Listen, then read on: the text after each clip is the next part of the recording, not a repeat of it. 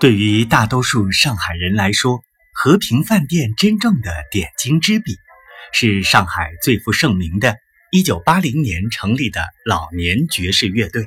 也是国内唯一的一支老年爵士乐队。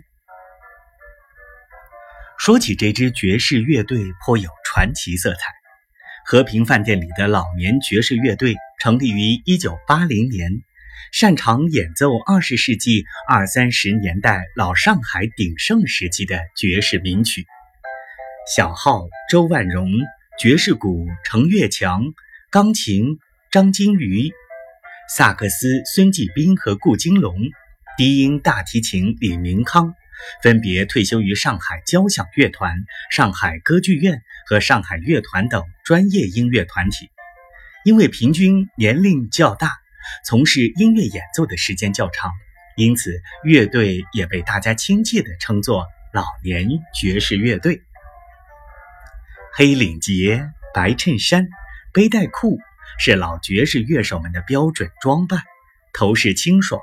更是标准老克勒腔调。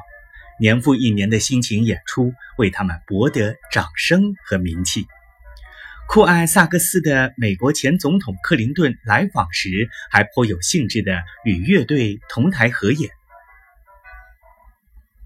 美、英、法等数十位国家元首和政府首脑亲临爵士酒吧，聆听这里的美妙爵士乐曲。